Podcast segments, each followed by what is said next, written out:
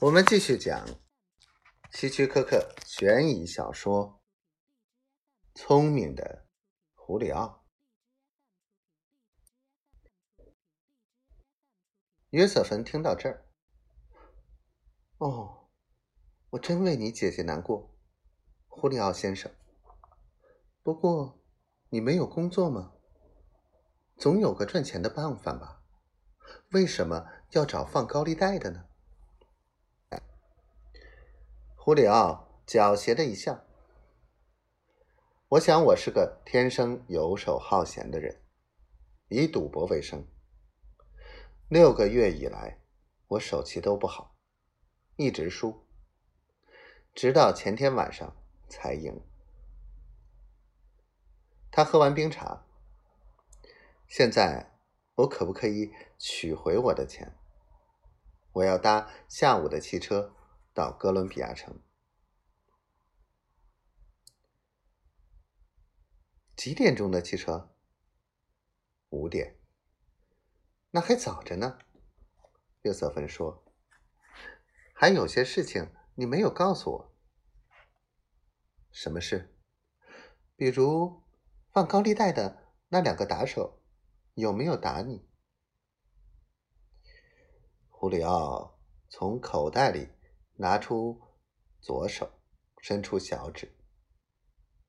他一看就惊叫起来，指头现在肿得很大，皮肉都已经乌青了。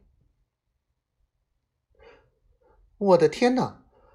约瑟芬喘着气说：“他们伤害你了，指头断了吗？”胡里奥点点头，应该立刻去看医生。他说：“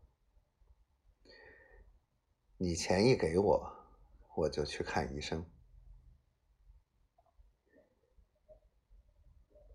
约瑟芬又倒了一杯冰茶。钱是在我这儿。他考虑了一下，说：“我只是奇怪，你怎么知道我不会独吞呢？”胡里奥说：“我看出你是个绝对诚实的女人。”贝贝看来也很诚实。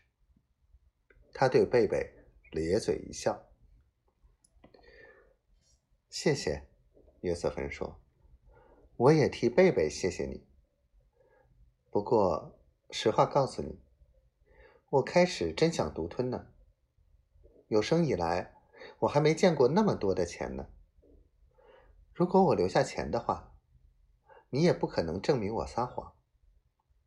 我又仔细一想，不，这笔钱一定是杂货店那个和贝贝说话的人的。那人也喜欢狮子狗。于是，我决定把钱还给你，可又不知道到哪儿找你。因此，我打电话到我哥哥办公室。告诉他整个事情经过。